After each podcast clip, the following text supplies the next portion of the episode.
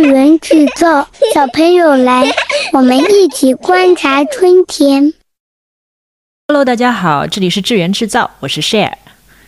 这期其实拖了很久，因为一直没有找到特别合适的聊天嘉宾，所以最后就是把它做成了单口。那呃，缘起呢，是因为今年六月份我去了一次香港，后来九月份又去了一次。所以除了办完该办的事情之外呢，就是少不了四处闲逛了。所以这一期呢，我就想从这次我感受到的香港作为引子，来聊一点和品牌定位、和城市品牌、国家品牌这些话题有关的东西。下一站红磡，下一站红磡，Next station 红磡。左边嘅车门将会打开，左边的车门将会打开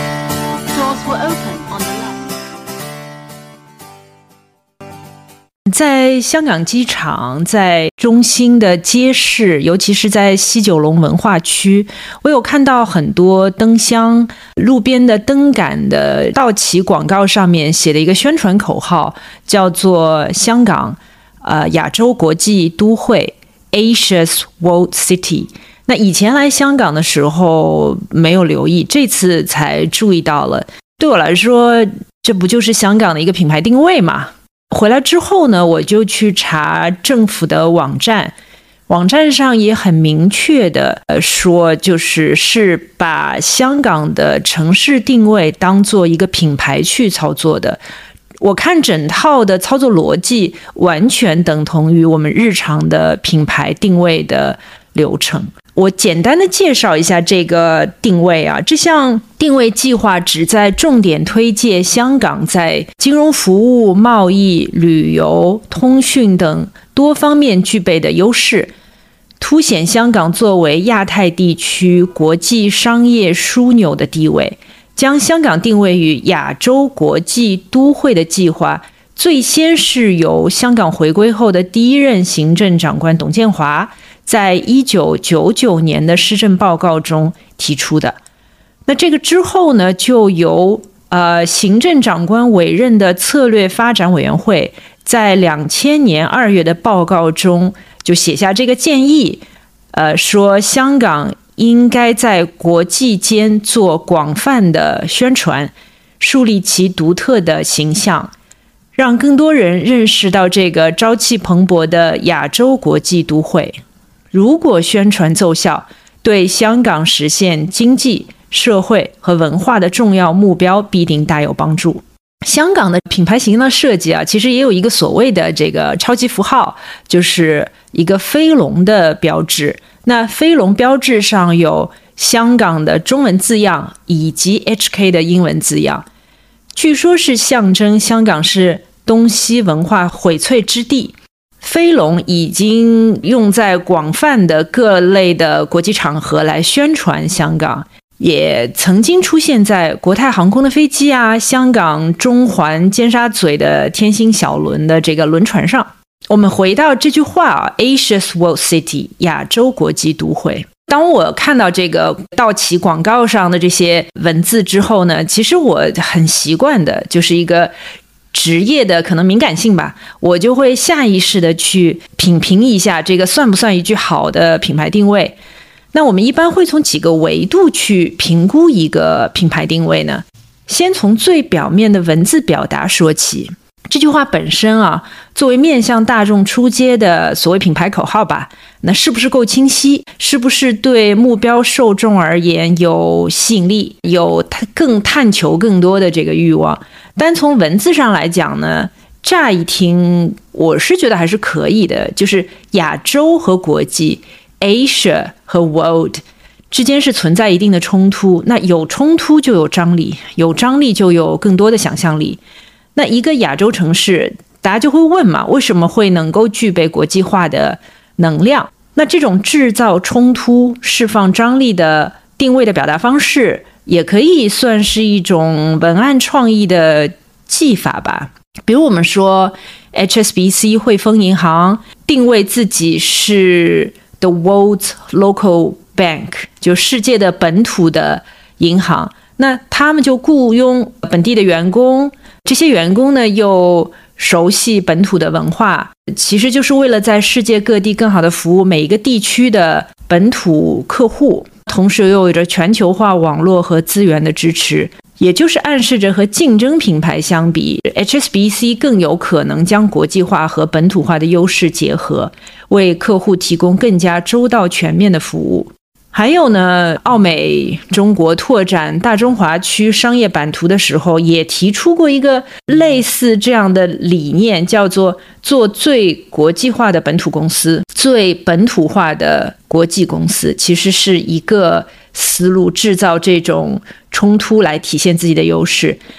包括像阿里在呃北京奥运期间的战役主题叫“相信小的伟大”，其实小和伟大这种 idea 的产出和文字构成上也是同样的路子。好，那么回到香港说这个亚洲国际都会，就是你说这句口号的表现力有。多强好像也谈不上，我的感觉就是对了，但是也不兴奋。我觉得算是一句不算惊艳的标语口号。那我们来说说看，为什么城市需要一个城市的品牌定位？城市品牌定位比普通的消费品定位更复杂的地方，嗯，很明显就是在于它需要面对更广大。更多样化的利益相关方，我们说那个 stakeholder，那我要对不同的受众去告知、去表述我是谁，或者我想要成为谁，成为一个怎么样的城市。那一个城市要去做品牌定位和推广，首先肯定是要符合城市乃至这个国家的政府对城市现状的认知和对未来的期许，所以它是一个定位，也是一个目标。这个定位这句口号。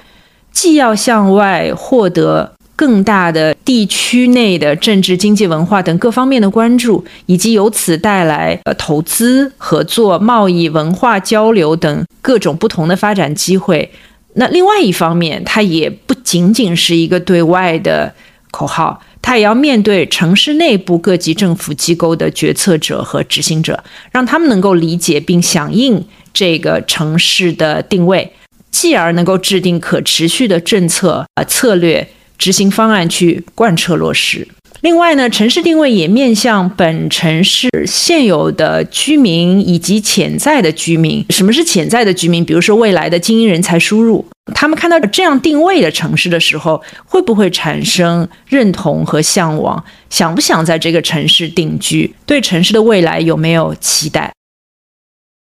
我们在日常作业中遇到过太多的品牌主理人，是把品牌定位只看作是一句对外宣传的口号而已。他跟你说我需要一个品牌策略，那结果到最后检验这个策略好坏的唯一的标准就只是最后这句口号。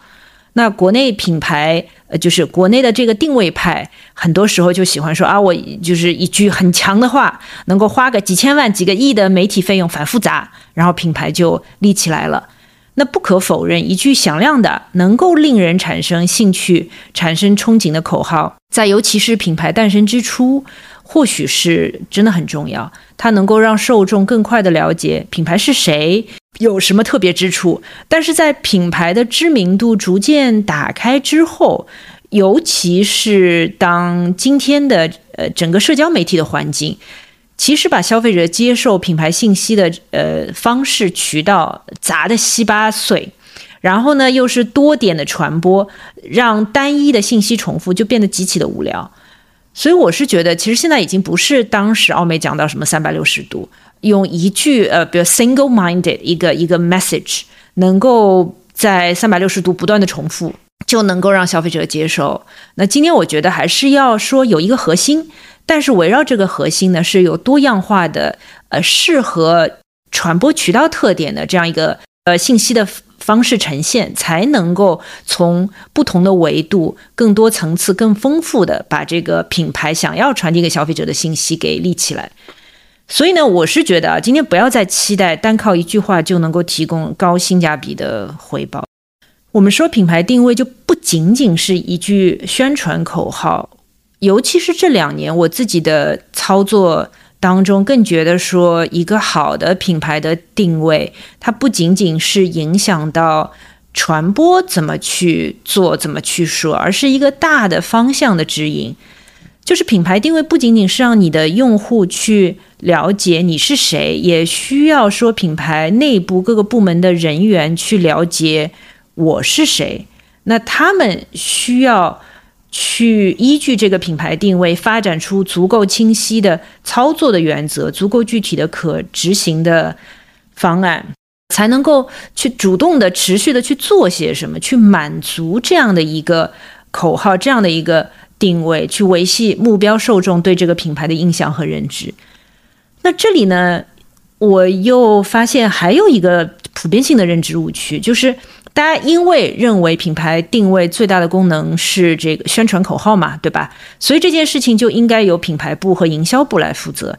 其他部门反正该该干嘛干嘛。那我觉得这个很糟糕，很容易出现就是我们说的所谓的品牌宣传的表面文章嘛。那用户对品牌的认知和感受，其实就是来自于方方面面。我们自己，你把自己现在投投身在这样一个消消费者的角度，我们去想嘛，我们对身边一些假设我们比较喜欢的或者有反感的品牌，为什么对这个品牌会有这样的一个感受和认知？其实还是在于我们接触品牌的这个方方面面。给到我们这样一个印象，并不在于说品牌传播上给到你的信息那么单一的一个维度。尤其呢，我是觉得像年轻一代现在其实对市场品牌这一套就很熟悉，他们其实太了解你这个套路了。所以品牌就是他说什么变得没有那么重要，做什么才更加重要。那这个做什么呢？就包括了品牌接触受众的方方面面，比如说从产品的包装、产品的设计。嗯，包括你渠道的选择、定价，包括你讲的品牌故事，包括你的品牌体验、售后服务等等等等，其实所有的维度都在传递你这个品牌的定位和策略。呃，尤其呢是像今天所有的体验和故事都有可能被用户记录下来放到网上，而这些一手的使用体验和内容传播，才更真实、更完整的能够构建起品牌在用户心目中的形象。其实 BBDO 全球吧，我在十几年前就有过一个培训吧，他们就提出过一个概念，但其实我觉得到今天，在国内的很多品牌实践上面，还是没有能够意识到这样一件事情，就是他是说 acts 大于 ads，acts 是什么？A C T S 就是行为，品牌的动作，品牌的行为。Ads, A D S 就是广告传播，其实也简单的说就是品牌做什么要大于品牌说什么。我也很认同，我觉得这个是更符合社交媒体传播时代的要求的。但是呢，即使到今天，就像我们刚才说，我们接触到的很多客户还是更看重说什么。换句话说呢，甚至可以说是吹什么，就这句口号吹出来。能不能在短期内就带来这个业绩的提升？就还是把品牌定位、品牌建设看得过于简单了。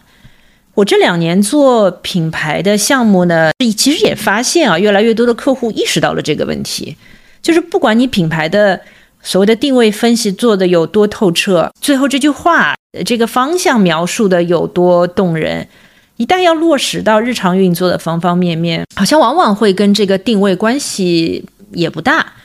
所以品牌主理人也有这个困惑，就是我想要把品牌定位更好的落地，不希望它只是一个好像漂亮的停留在 PPT 上的文字表达而已。但是呢，往往这个做品牌策略的伙伴，他就是停在了这个一句话上。品牌客户的团队内部呢，往往就会觉得，哎，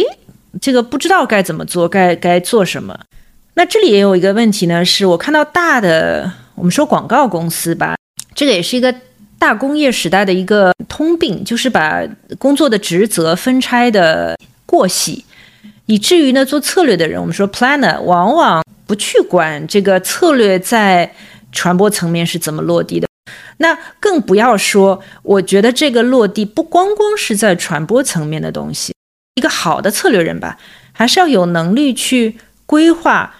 这个定位在其他方面，就我们刚才说到的，甚至这个定位在产品开发、在包装的设计、在体验的设计不同维度上是如何落地的？那如何能够将一个本来停留在纸面上的、其实虚了吧唧的这种品牌定位，在现实的消费者体验当中呢每一个触点？每一个细节当中去呈现出来，其实最终的结果是，我们也一直说，其实是让消费者自己真切的去感受到，也就是 feel，而不是说品牌单向的去 tell 去告知。所以 feel 要大于 tell，那消费者自己感受到的东西才能够扎根的更深。那品牌定位其实最终要扎扎实实的立起来，看的就是在消费者心中那个根扎的有多深。好，那我们再说回到香港的城市定位，就是一个现代城市的管理者，当然不可能把城市定位只停留在我们说视频广告的户外广告上面，它也是作为当地政府对内对外的一个承诺，作为一个标准要去被衡量和被检阅的。说到香港这个城市定位的策略落地呢？其实我们也不想妄谈政治啊，不想妄谈政府的绩效，不想去提及这两年这个城市的一些变故和事件。我只想从一个很小的方面说说自己的感受。那我这次去香港呢，其实没怎么购物，反而是去看展，感觉挺好的，和以往的香港感受就不太一样。那以前到香港主要就是买买买，吃吃吃。偶尔会去看一场演唱会啊，看一部国内看不到的电影啊，或者有时候，比如说跑去南丫岛啊、长洲岛这些离岛去观光和徒步。这次其实我去看展，说实话也是跟风的，就去看香港故宫和 M Plus 嘛。本来呢，其实也没有抱太大的期待，但是总体的观展体验反倒是蛮好的。后面我也会特别去讲一下啊，在香港故宫看那个卡地亚珠宝的特展给我的一些启发。那在香港见到一个朋友啊，和一个朋友一起吃饭，他突然问了我一句，说：“哎，那你喜欢香港吗？”说实话，我想都没想，就干脆的回答说不喜欢。但这种直观的不喜欢呢，其实我后来想了一想，就是他其实还是从一个说我要不要在这里长时间生活下去这个角度来考虑的。那为什么我就不喜欢香港作为一个久居的城市吧？主要是我觉得香港真的实在是太挤了，尖沙咀、油麻地，就是人实在太多了。这个街道又很窄，房子一幢挤着一幢。除非啊，就是我一大早出门，还感觉还可以，不然就是我真的是走来走去都避不开人流。而且呢，六月、九月夏天天气其实很热，闷热。然后九月份的时候不是还有台风嘛，暴雨，就是。户外香港吧，而且是户外挤，室内也很拥挤。酒店房间这么小，对啊，到处都缺少足够的个人空间和边界感吧。说实话，对矮人来说真的是蛮痛苦的，我有点受不了。但现在呢，其实，在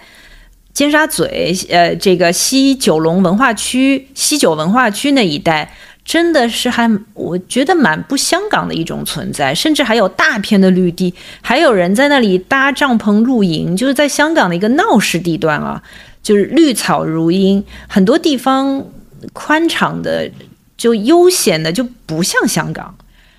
那我们简单介绍一下这个西九文化区啊，西九文化区呢是在西九龙的最南端，它是由填海形成的三十八公顷左右的土地。按照呃政府的规划，这里会集结一系列世界级的文化艺术、潮流消费以及大众娱乐为一体的一个综合的文化场地，目的就是要提高香港的文化水平。在这里呢，就是有香港故宫，有 M Plus，呃，视觉文化博物馆，有戏曲中心，有 Live House。就是对我来说还蛮有意思的是，有多种差异性很大的艺术形式汇集在这个地方，跨越中西和古今。那以前内地人说到香港，一方面不得不承认它经济发达嘛，但是另外一方面呢，说实话又难免去鄙视它文化荒芜吧。但是香港今天说我要做亚洲国际都会，其实就不可能还是所谓的。文化沙漠。那其实后来我一直在想，如果我来做这个品牌定位，我会从哪里切入？或者说呢，如果我们不去改变亚洲国际都会 （Asia's World City） 这样一个大的定位、大的方向，在社交传媒上如何去延展、去诠释一个在细节上也很有吸引力的香港？在我的认知里呢，香港一直以以来啊，有一个非常迷人的地方，就是它的矛盾性。即使我说我不那么喜欢香港。但是呢，离开了这个地方，还是会某种程度上想念他吧。我觉得就是因为他身上那种独特的、丰富的矛盾性，就是新的和旧的、传统和现代、本土和外来、东方与西方、市井和时尚、流行艺术、现代艺术、传统艺术多种形式融合在像西九龙这样一个地方。历史就会在当下重现，构成了一个多维度的立体化的，也更有趣的香港。西九龙附近地铁走道里，我这次也看到了，就是一大片的宣传墙贴吧，标语是英文是 “Creating Modern Traditions”，中文是“译文传承就在西九龙”。那其实中文跟英文不是完全的贴合。从策略人的视角来看，我肯定觉得英文就更好嘛。Modern traditions，就像我们前面说到的，是不是又在制造一种文字的张力？就是去创造现代的传统，或者说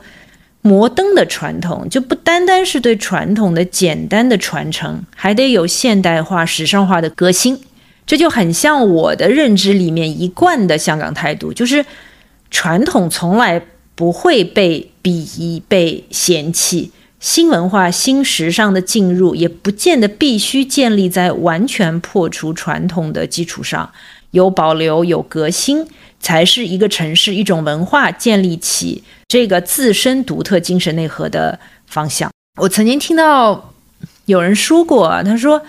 要看唐代的建筑去日本，尤其是京都；要看明代的建筑去韩国；要看民国的风情去香港。那。全球化的确让世界变得越来越趋同，而恰恰我觉得是前全球化时代的这种本土的习俗传统，经过当代化的诠释之后，才能够赋予一个城市一种文化差异于其他竞争者的独特的定位。我觉得这个是香港很迷人的地方。那接下来呢，我们就来聊聊新加坡。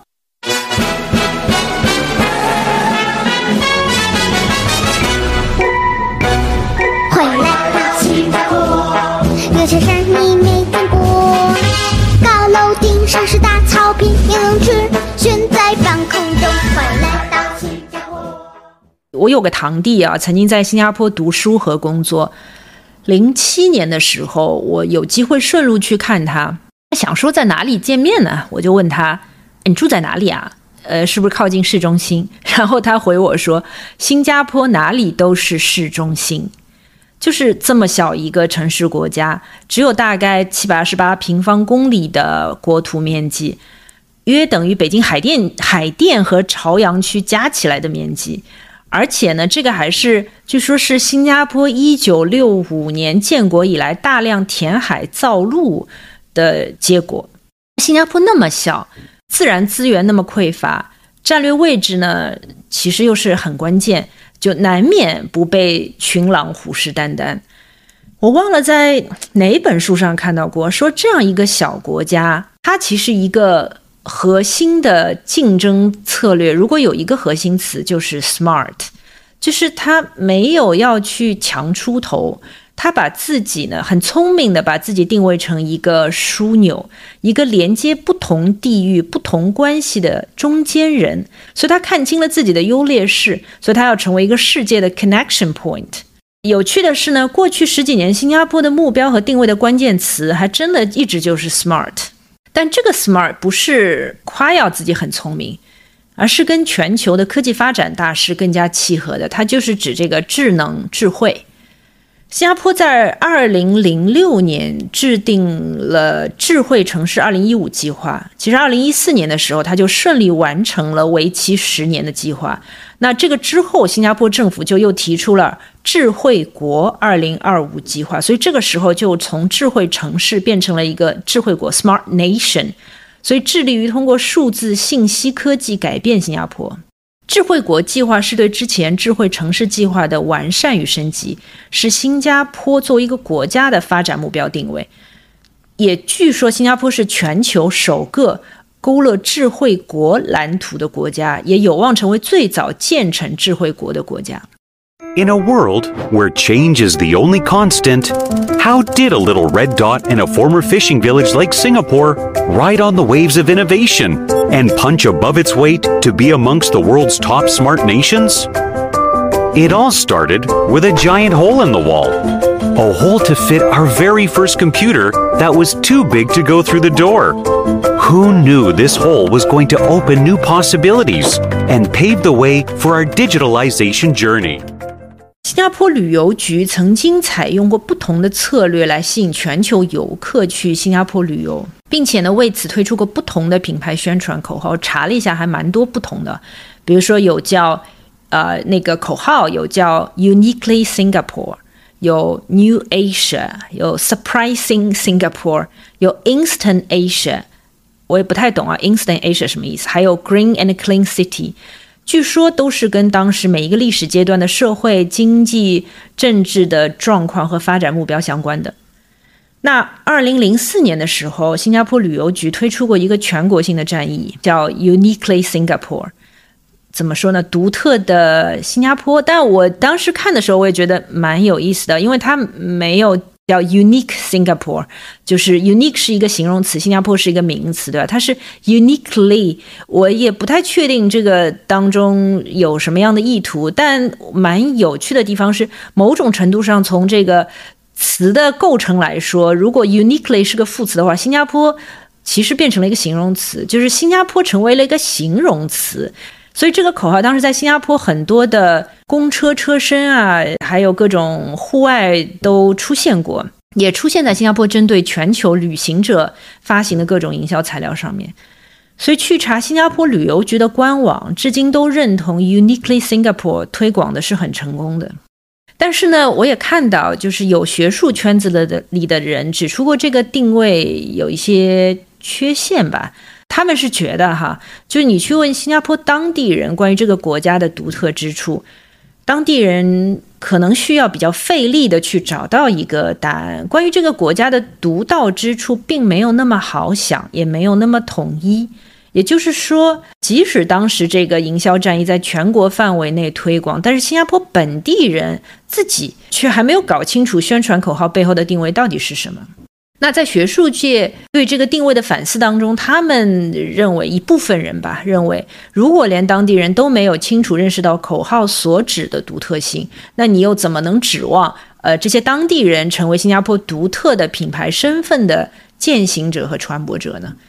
而缺少了民众的接受和执行。又怎么能够将品牌希望达成的形象传递给外来的游客或其他的来访者呢？那这个跟我们前面所说的，其实品牌的执行，它的每一个触点都是非常关键的。那对于游客来说，你新加坡的本地人一定是他们去了解这个国家、感受这个国家非常重要的触点。所以这里就会指出，如果连当地人都没有。很清楚的达成统一的共识，说新加坡的独特性到底在哪里？你真正传递给海外游客的形象，一定是比较不统一的吧，或者没有那么鲜明的。二零一零年的时候呢，新加坡旅游局继呃 Uniquely Singapore 之后，又推出了一个新的升级版的推广口号，叫 Your Singapore。背后的意图当然是在之前阐述独特性的基础上做出新的提升了。那虽然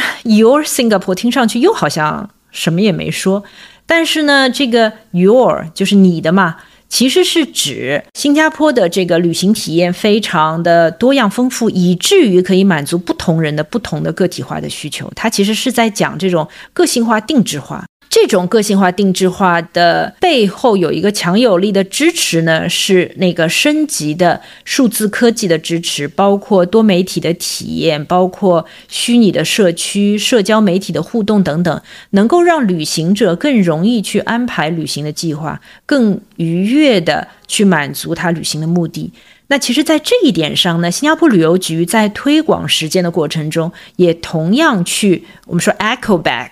去回溯了国家这个 smart nation 的定位。那我上面讲的这个案例当中的一部分啊，是来自于一份讲述 nation branding 的学术文章。这篇文章当中呢，还造出了 nation branding 这样一个词的人，是一个叫 Simon Anhol 的独立政策顾问。按照他的研究结论，就是一个国家的公共政策。它的历史、它的著名人物、艺术文化等等，都是影响国家品牌形象的因素。即使很多国家并没有有意识的去形成品牌定位，并且持续的推广，其实它也是很多的内容、很多的触点，一样会在人们心中激发出一个形象。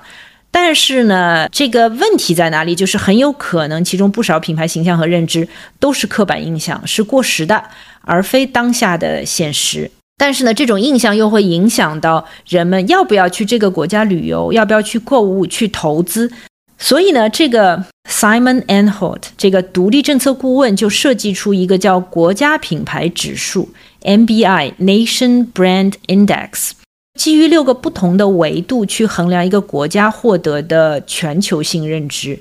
就一个良好的、富有建设性的国家品牌。形象是能够给这个国家提供有利的竞争优势的。如果我们把一个国家也看成一个品牌的话，那这个指数就可以是一个国家品牌力的反应，是全球对这个国家认知的晴雨表。那关于 nation branding，就是国家品牌定位。说实话，我也是刚刚开始了解。那联想到一些自己在海外读书、旅行的体验，再结合这些年做商业品牌定位的案例和经验，其实我觉得还蛮有趣的。也希望今后有一期专门来聊一点有趣的发现和感受。好，我们再回到香港，我们最后来说说我六月份在香港故宫看的这个卡地亚特展。说实话，我本身是一个对奢侈品完全无感的人，到现在其实也没有多大的感觉。我之前在 BBDO 上海工作的时候呢，公司赢到了 Tiffany，然后老板呢就把策略的任务交给我这组。我当时说实话非常惶恐，因为我真的完全不感兴趣，完全不了解，基本上选购经验是零。更要命的是什么呢？是。就我完全不能理解为什么这些花里胡哨、bling bling 的东西能够卖这么高的价钱，而且而那那些热衷买奢侈品的朋友们，被我觉得啊是被品牌割了韭菜，还洋洋得意，对吧？到处炫耀，我真的觉得好肤浅哦，不可理喻。但问题是，当时这样肯定不行啊，抱这种态度，你没有办法去服务好这个客户嘛。所以那个时候呢，就到处找资料看啊，去看珠宝展啊，就希望能够多积累一点对这个品牌的认识和感受，培养一点积极的观感吧。记得有一年呢，我先是在上海看了一个宝格丽大概一百二十五周年的珠宝展，然后看完之后呢，我自己在博客上写了一点感受。我今天在找到这段话，我觉得可能是我当时对奢侈品认知转变的一个开始吧。我这段话是这样写的，其实还有点文绉绉、假惺惺的。就我说，虽然“珠光宝气”这个词对文艺青年来说几乎就是庸俗的代名词，但是我在想，珠光或许还是显露在外的浮华，但是宝气是什么呢？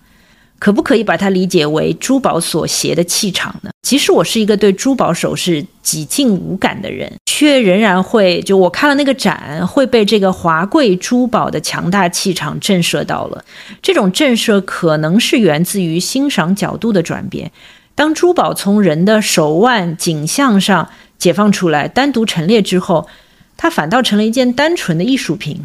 每一件这样的艺术品的背后，都透露着灵感。巧思、变化、长久的坚持与热情，当然还有美。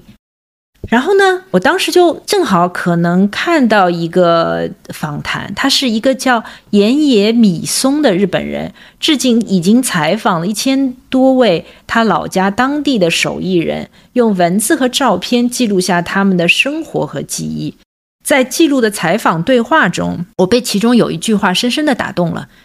他说：“我记得你父亲曾经说过，要让手艺成为身体的一部分。”得需要十年的时间。当时给我的感受是，就我写下的是设计师的灵感乍现，或许还显得有一些轻浮，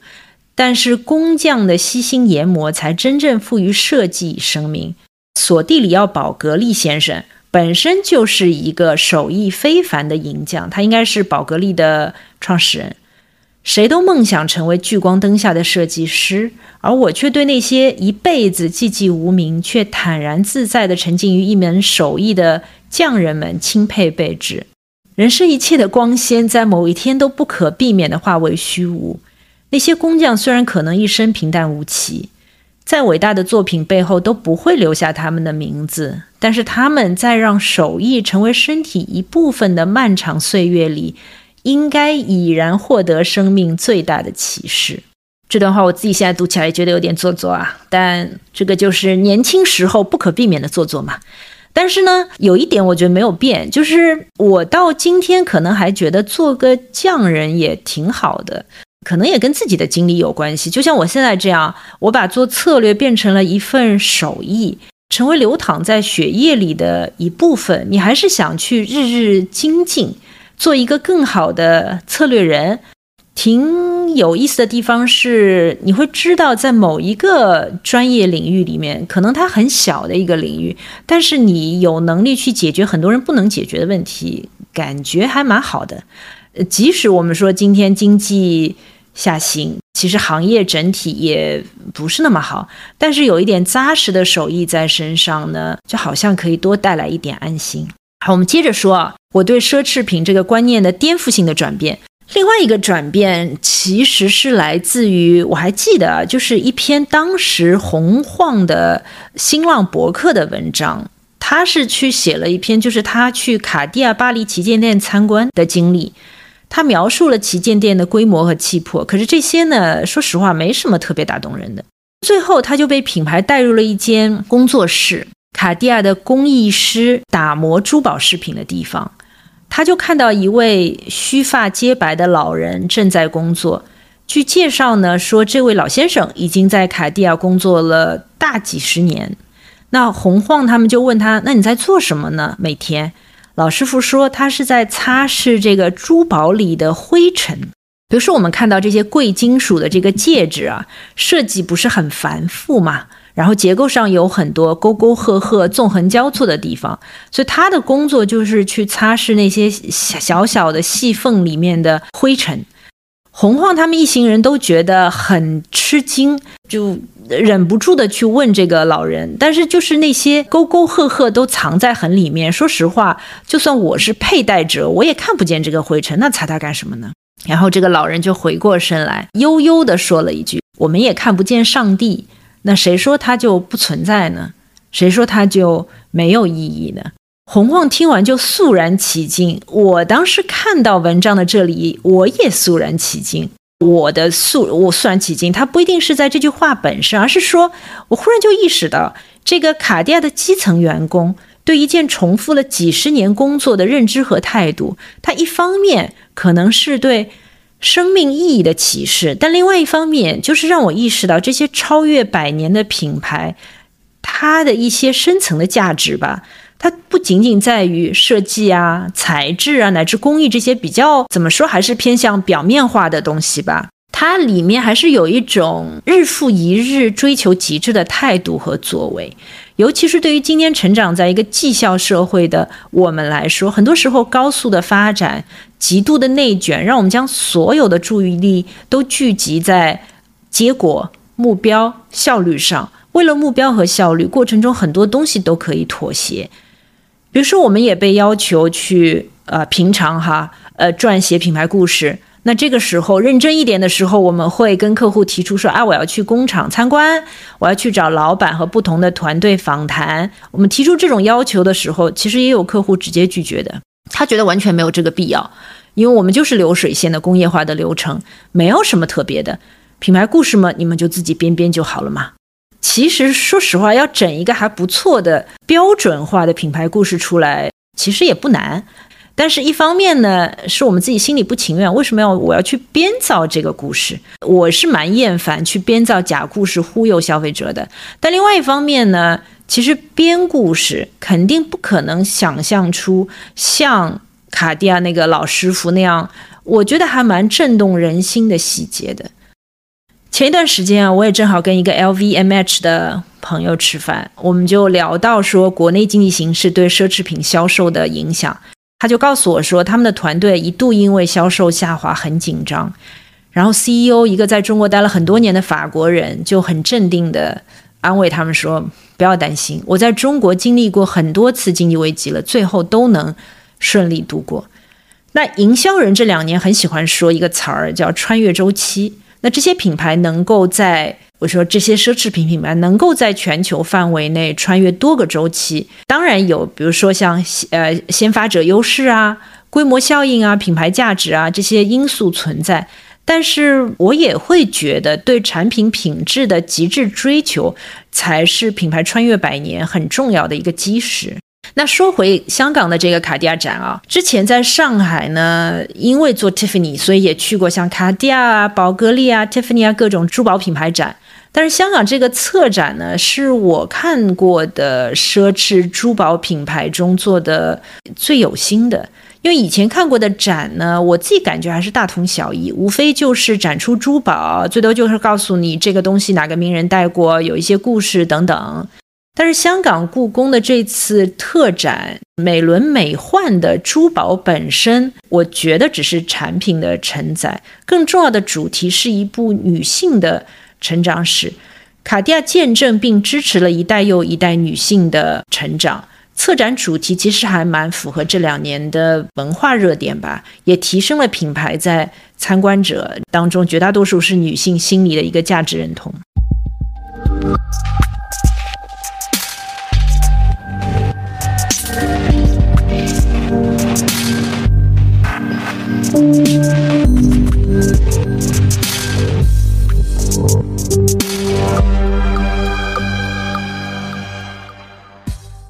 那这个特展的主题呢，叫做“百样玲珑：卡地亚与女性”。比如说啊，我举个例子，就是在展览的第一部分介绍的标题是 “The New Women Breaking with Tradition”，它其实是说新女性打破传统，大概是在一九零零年初期的时候。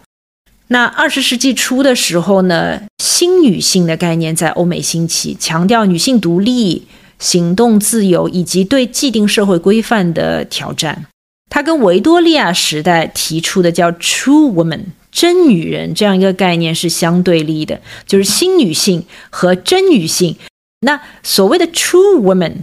就是老的一个传统的概念，想要树立的是女性持家、柔顺的这样一个家庭的角色，而在时代的变化中，随着中产阶级的兴起、经济的发展、女性地位的提升、女性回归职场等等等等，珠宝也其实开始褪去曾经的贵族色彩，成为女性个人风格的体现。它告诉更多女性，女人对自己的身体和身份角色都可以自主的去做出决定。就像展览里就是展示出来的美国演员啊剧作家 May West 那句话。蛮知名的一句话吧，Good girls go to heaven, bad girls go everywhere。好女孩能进天堂，坏女孩通达四方。那这里我们也知道说，Good girl 就是遵循传统礼教的旧时代定义的真女真女性，而所谓的 bad girl 就是突破了传统框定的自由自我的新女性。那在这个风潮当中，卡地亚不仅通过创新设计为女性提供了赋权。和自我表达的可能，更是出现了第一位女性的创意总监真杜桑。展览中就展示了真杜桑设计的珠宝，比如说品牌的标志性图案美洲豹。那在他的创意指导下，卡地亚的设计从抽象几何图案转向对花卉和动物的立体的自然的描绘，聚合起丰富的色彩，运用了多种材料。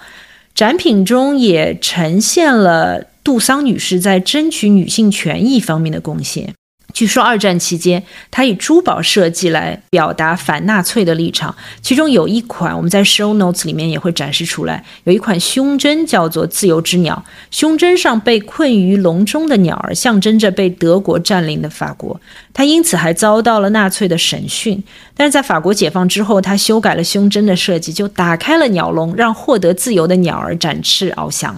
包括在展览的最后，也有一个部分，特别是关于叫 “from gender specific to unisex”，就是从特定性别的珠宝，其实也就是女性的珠宝嘛，到中性珠宝，其实也是符合呃欧美品牌这几年性别传播的这个大方向的。我当时一边在看珠宝，一边也在想啊，那这些国际性的奢侈品品牌为什么要频繁的在全球办展？从我们经常会讲品效合一的角度而言，这一类活动几乎没有任何及时的商业回报可言。首先，我也认同，这当然是一个品牌教育的过程。即使看展的大部分人，呃，一辈子都不会消费得起这些展示出来的高级珠宝，但是通过亲眼观赏这些像艺术品一样的奢侈珠宝，了解背后的故事，品牌的认知度肯定会得到提升。也许有一天，对普通人来说，也会有一些购买的契机出现，比如说结婚呐，比如说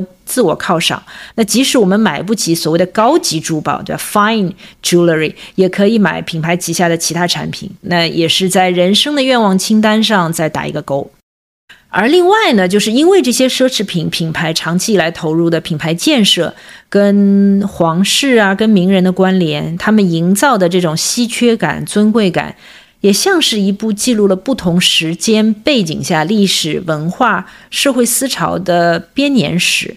那品牌有时候其实也像人一样，当他走过时间，走过高高低低不同的时代，享受过红利，承受过低谷，只要是认认真真为用户做产品的，就会积攒起越来越多精彩的故事。